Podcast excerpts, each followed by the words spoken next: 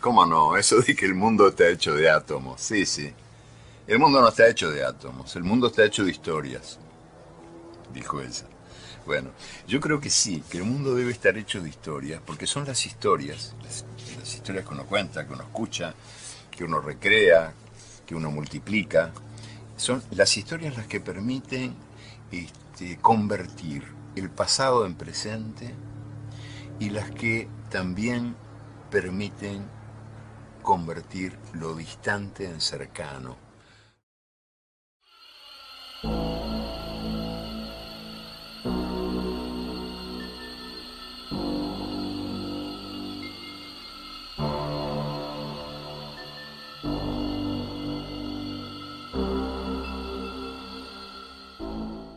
Pues como ya lo escucharon, el mundo está hecho de historias y es precisamente a esto por lo que estamos acá. Yo soy Eli. Y yo soy Ari. Y les damos una cordial bienvenida al club. El Club de los Aparecidos. ¿Te gustan las historias? ¿Las leyendas? Tal vez los relatos. Pues estás en el lugar indicado, ya que en este podcast estaremos haciendo un recuento de las leyendas más interesantes de nuestro México, aderezadas con un poco de historia indistinta y relatos de personas que nos escuchen y quieran compartir con nosotros. Aviso importante. No somos narradores, historiadores, ni nada por el estilo. Solo un par de aficionados que les gustan las historias y leyendas de miedo. Así que no esperen mucho de este par. Igual, si te gusta lo que hacemos, recomiéndanos. Y si no, shh, calla. Y sin más preámbulo, vamos a nuestra primera leyenda del día de hoy. Este nuevo eh, episodio vamos a, a empezar con, como ya va a ser nuestra costumbre, eh, tres leyendas y una historia, ¿ok? Hoy te traje la historia de Melchor Díaz y su tumba. ¿Es como los Reyes Magos? Algo así. Esta es de eh, Baja California Norte. No les digas Baja California Norte, no les gusta. ok, Baja California, eh, la que está arriba de la del sur. Y abajo, y abajo de California. Andale. La del medio. Ok, donde está ¿qué será? Tijuana, Mexicali, para que sepan. Ajá, para que ubiquen más o menos. Para que ubiquen. Ok, comenzamos entonces. Es un poco como comenzamos ayer que parecía clase de historia, algo así va a ser también el comienzo de esto. Ok, vamos a poner atención. sí. El virrey Antonio de Mendoza decidió en 1540 explorar los territorios ubicados al noreste de la Nueva España.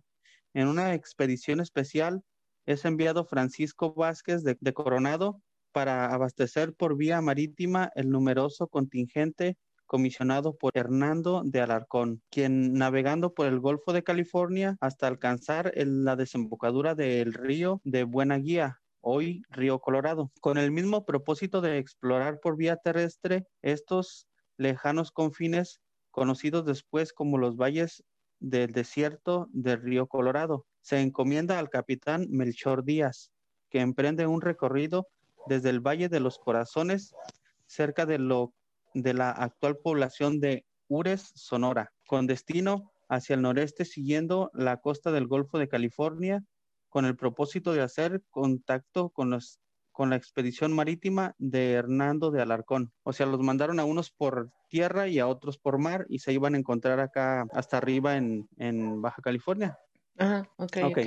Melchor Díaz lleva a 25 soldados, así como a un grupo de indígenas, además de un rebaño de ovejas para alimento. Díaz atraviesa las grandes dunas de arena conocidas como el Camino del Diablo, ubicado en el enorme desierto de Altar al norte de Sonora. En su travesía se aproxima a lo que hoy es el Valle de San Luis Río Colorado. Llega a la hoy ciudad de Yuma, Arizona, donde entra en contacto con los aborígenes Yumas. Ajá.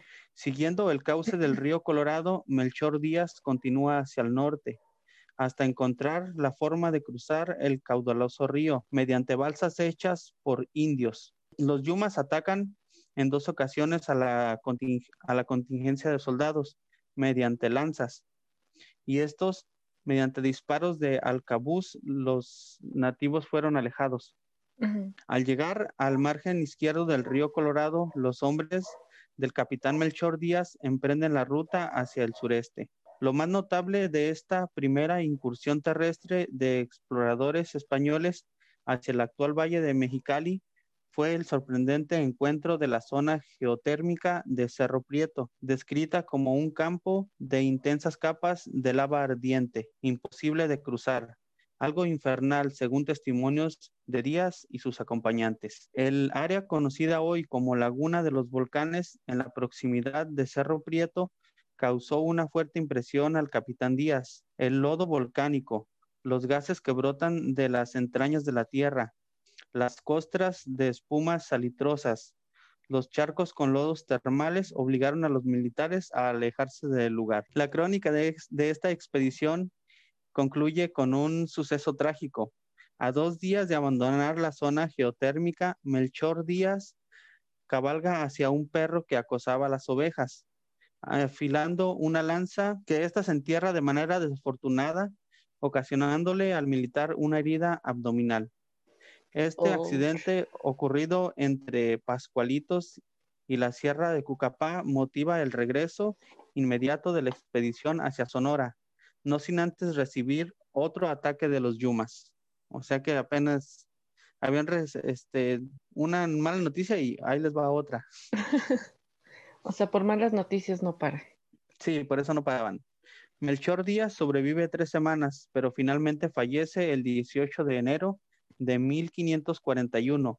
Sus soldados lo entierran en una colina entre Sonoita y Caborca, donde colocan una cruz y oran por su descanso eterno. Franci- ya después de que falleció y todo esto, Francisco Vázquez de, de Coronado, en agradecimiento a los servicios prestados por Díaz, le otorga una pensión a su hija como única descendiente. Y esa fue la corta historia de Melchor Díaz y su tumba, que pues fue de expedición y ahí quedó.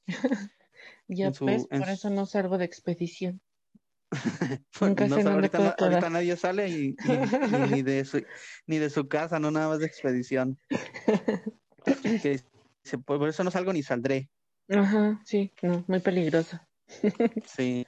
Bueno, y esta fue una pequeña leyenda de eh, Baja California. No sé si ya la conocías. No, ni siquiera sabía que existía esa persona.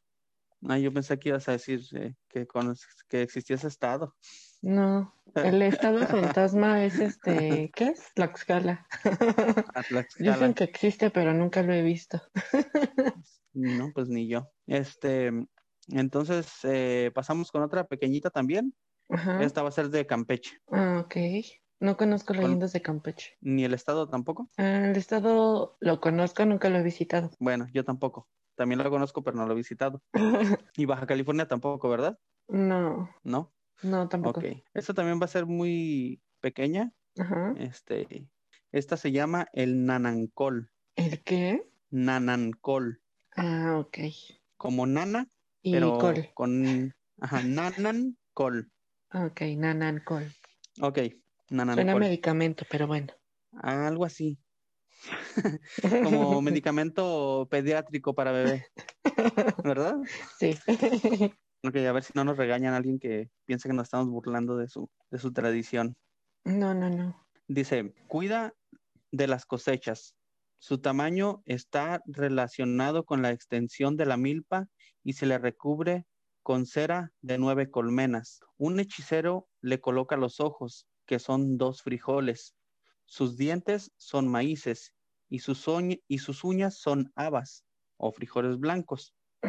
Se viste con oloch. El oloch son blácteas que cubren la mazorca, que me imagino que es la hoja del maíz, como Mm, con lo me que- suena más. con lo Ajá. que se hacen los, los tamales, pues. Ajá, sí, sí, sí. Cada vez que el brujo coloca uno de aquellos órganos al muñeco, llamará a los cuatro vientos para que proteja la milpa. El muñeco es presentado al dios del sol y dado en ofrenda a los dioses de la lluvia. Se queman hierbas de olor y anís y se mantiene el fuego sagrado por espacio de una hora. Mientras tanto, el brujo reparte entre los concurrentes balche, que es un aguardiente muy embriagante, con el fin de que los humanos no se den cuenta del momento en el que bajan los dioses a la tierra. La ceremonia debe llevarse en efecto cuando el sol está a medio del cielo. Al llegar esta hora, el brujo hace una herida en el dedo meñique del amo, el amo de la milpa, la exprime y deja caer nueve gotas de sangre en el agujero hecho en la mano derecha del muñeco, agujero que llega hasta el codo. El hombre cierra el orificio de las manos del muñeco y con voz imperativa le dice a este, hoy comienza tu vida.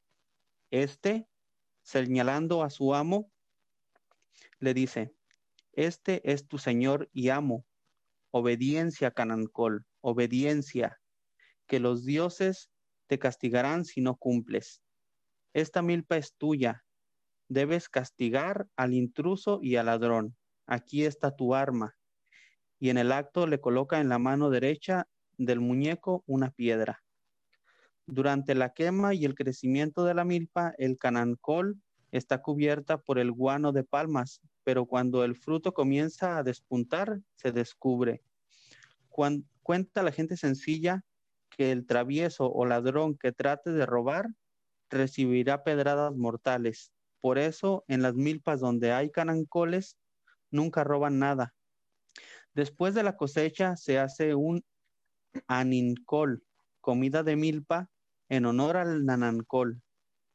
Terminada la ceremonia, se derrite el muñeco y la cera se utiliza para hacer velas que se queman ya en el altar pagano, ya en el altar cristiano.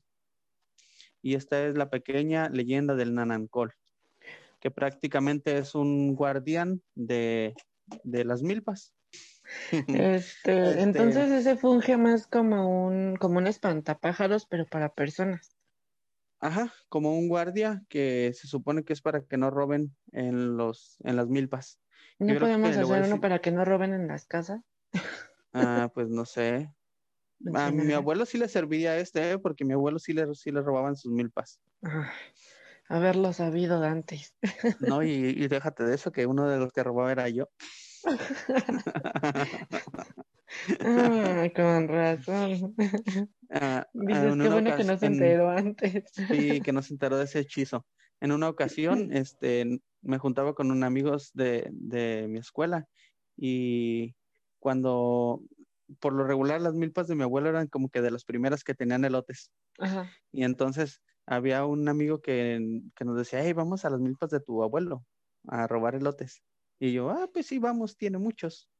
Íbamos y robábamos y ya después cuando en las milpas de mis abuelos estaban terminando, en las de los demás apenas estaban empezando a salir. y entonces ya íbamos a las milpas de los otros amigos. Ya iban de milpa en milpa. Nada más que uno de ellos era bien maldito porque una vez nos llevó a unas que no eran de él. Qué envidioso. y ya después cuando de repente nada más vimos que salió corriendo y nosotros, hey, ¿qué te pasa? Y, dicen, corran, corran, ¿por qué se ven la milpa de mi papá? Entonces, ¿pasamos a la siguiente? Sí. ok. Esta es un poquito más extensa. Y llevamos Baja California, llevamos Campeche. Esta es de Durango. Ah, ok, Durango. Esa es este, más conocida por mí porque pues, es mi estado. Ay, sí, ay, sí. Ay, ay. ¿La conoces? No, ni Durango. ni Durango, pero sí existe, ¿eh? Ah, ok. ok, esta se llama El músico del diablo. Ah, me suena, me suena. Ok. Ahí te va.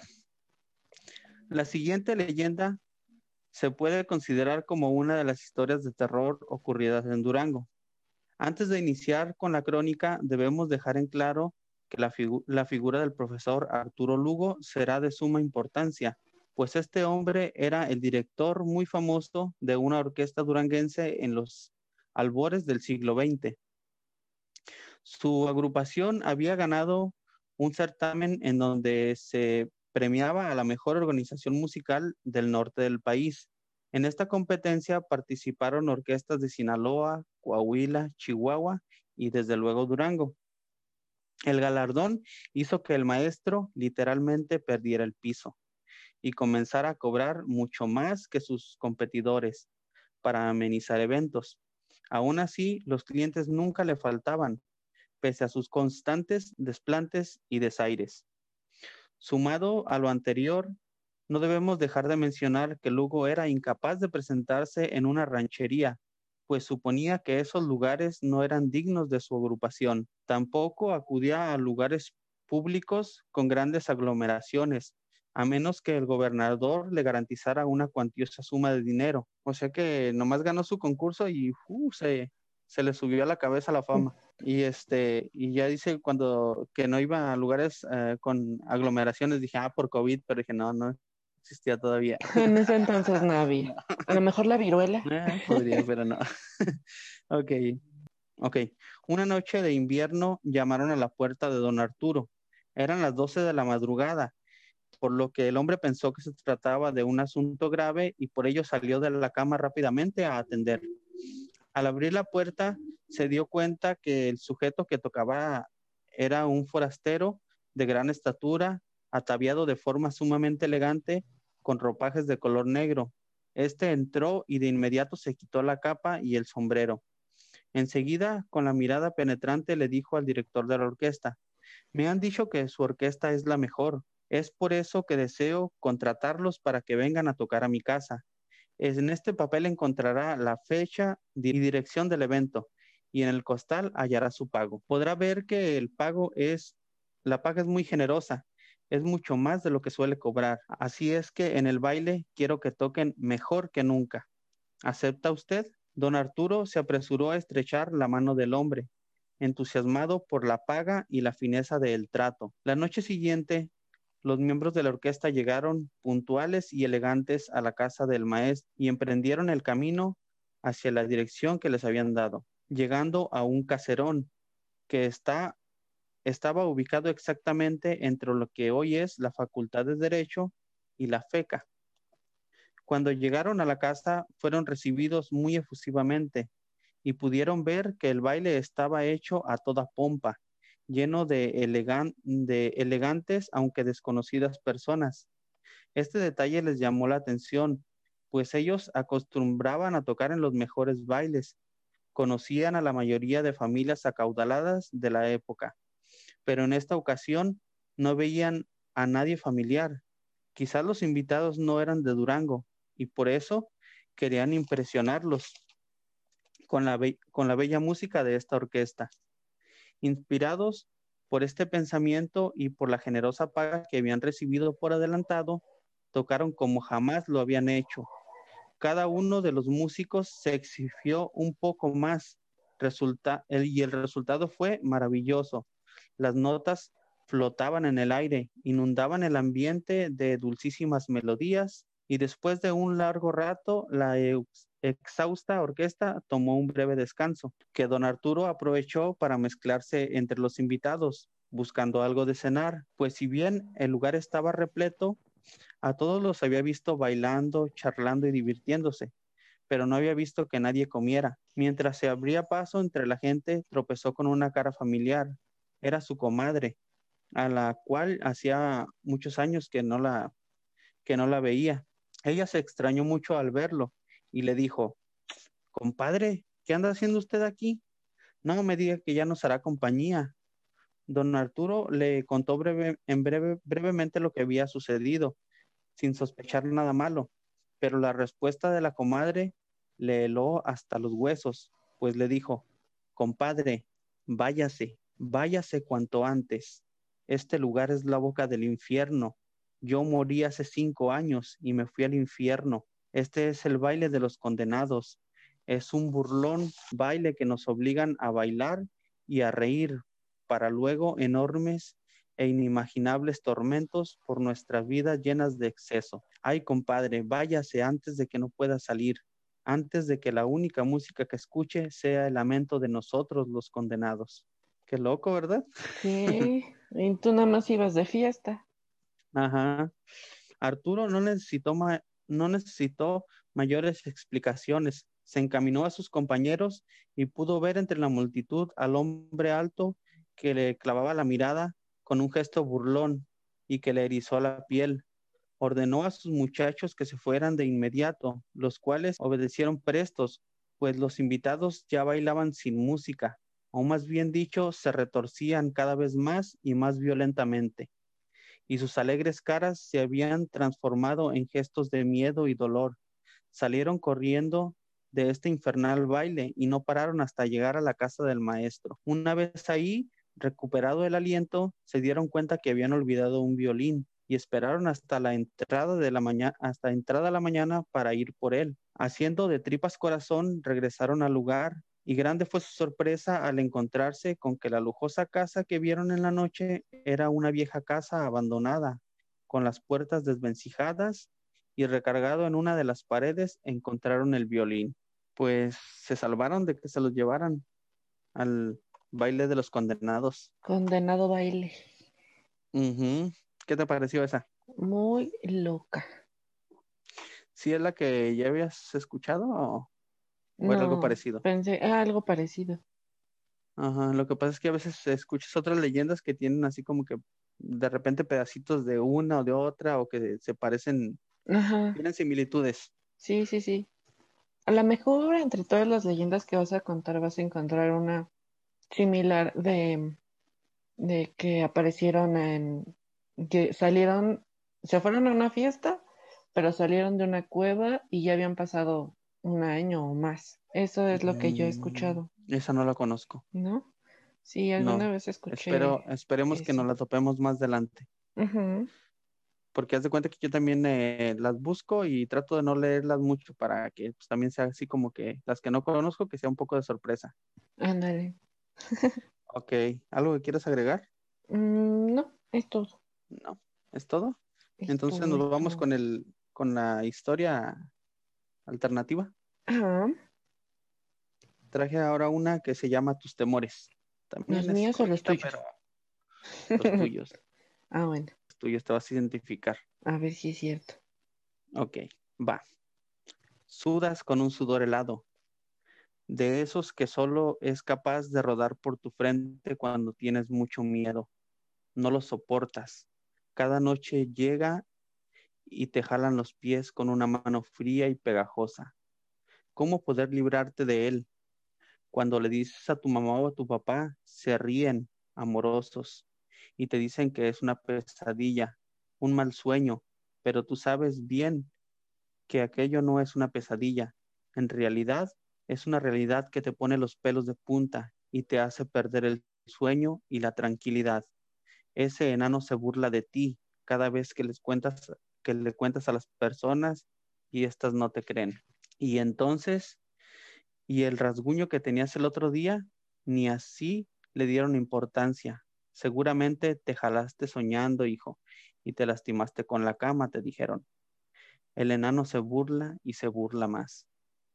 Fue espantosa aquella noche que harto de tener que soportar los pasillos sigilosos del visitante nocturno dijiste, basta. Y entonces el enano saltó a tu cama y viste su horrenda sonrisa en aquel rostro desproporcionado y gigantesco para su tamaño. No pudiste más y él te hacía y te hacía cosquillas, pero no para jugar, sino para divertirse con tu miedo y desesperación al no poder dejar de reír, cuando lo único que querías gritar era auxilio. En esta ocasión, hasta te llevaste una reprimenda de tu mamá cuando vio mojada tu cama. Y es que, ¿cómo es posible que a tu edad, bueno, ya sabes, de miedo o de risa, te pasó lo que te pasó? Sí es cierto. También piensas en aquellos, en aquella noche en que tenías más miedo que nunca, cuando el enano llevó a tu recámara aquella pandilla de enanos y todos alrededor de tu cama, justo cuando estabas por dormir, sacaban sus dedos cortos y los movían junto a tu cuerpo. Parecían caballitos corriendo en todas tus en todas direcciones. Eran sus dedos bailando. Ya no soportas el terror. Pero ¿qué puedes hacer si eres apenas un niño? Tu mamá no te cree. Tu papá te regaña por chillón. Tu hermano se burla. Y tus amigos, mejor ni contarles. Ni en tu casa te creen, mucho menos tus amigos. Ya te los imaginas riéndose del miedoso. mejor calladito. Si por lo menos te dejara dormir, pero si quieres hacer contacto con él, es imposible. Si, si aprendes alguna acción para tu defensa, se enfurece, como el día que fuiste a la iglesia y rociaste agua bendita. ¿Te acuerdas cómo se puso de enojado? Y ese día hasta te andaba ahorcando. Entonces, ¿qué quiere ese maldito enano? Me da mucha pena tu caso, pero como yo no soy el del problema, me retiro de este relato. Pero te puedo dar un consejito. Cuando dejes de tener miedo, ese día, ese día, querido amigo, desaparecerán todos tus fantasmas. ¿Y sabes por qué? Porque el valor vence a cualquier cosa maléfica que aparece en la, en la imaginación. Oye, qué bonito consejo final. Pero ¿qué pasó con el niño? no sé, los malditos enanos. Está em, dos, tres. Eh. Como para antes de que lleves a los niños a dormir. Ay, que sueñen bonito. y es todo. Sería nuestro siguiente episodio. Órale. Me gustó, me gustó. Fue interesante el día de hoy. Pues trataremos que cada vez sea así, interesante y ir mejorando. Y pues, ojalá y nos vaya bien. Sí, sí, sí. ¿Algo más que quieras agregar, señora Eri? Yo no, Eri. ¿Por qué no? No, ya no me han asustado y no quiero. Yo no quiero que me asusten. Exacto solo recordar eh, cualquier historia que nos quieran mandar. ¿A dónde nos la mandan? A el club de los aparecidos arroba gmail.com. Todo junto. Sí, todo junto. Ok, y sin más ni más, eh, nos despedimos. Adiós. Adiós. Buenas noches.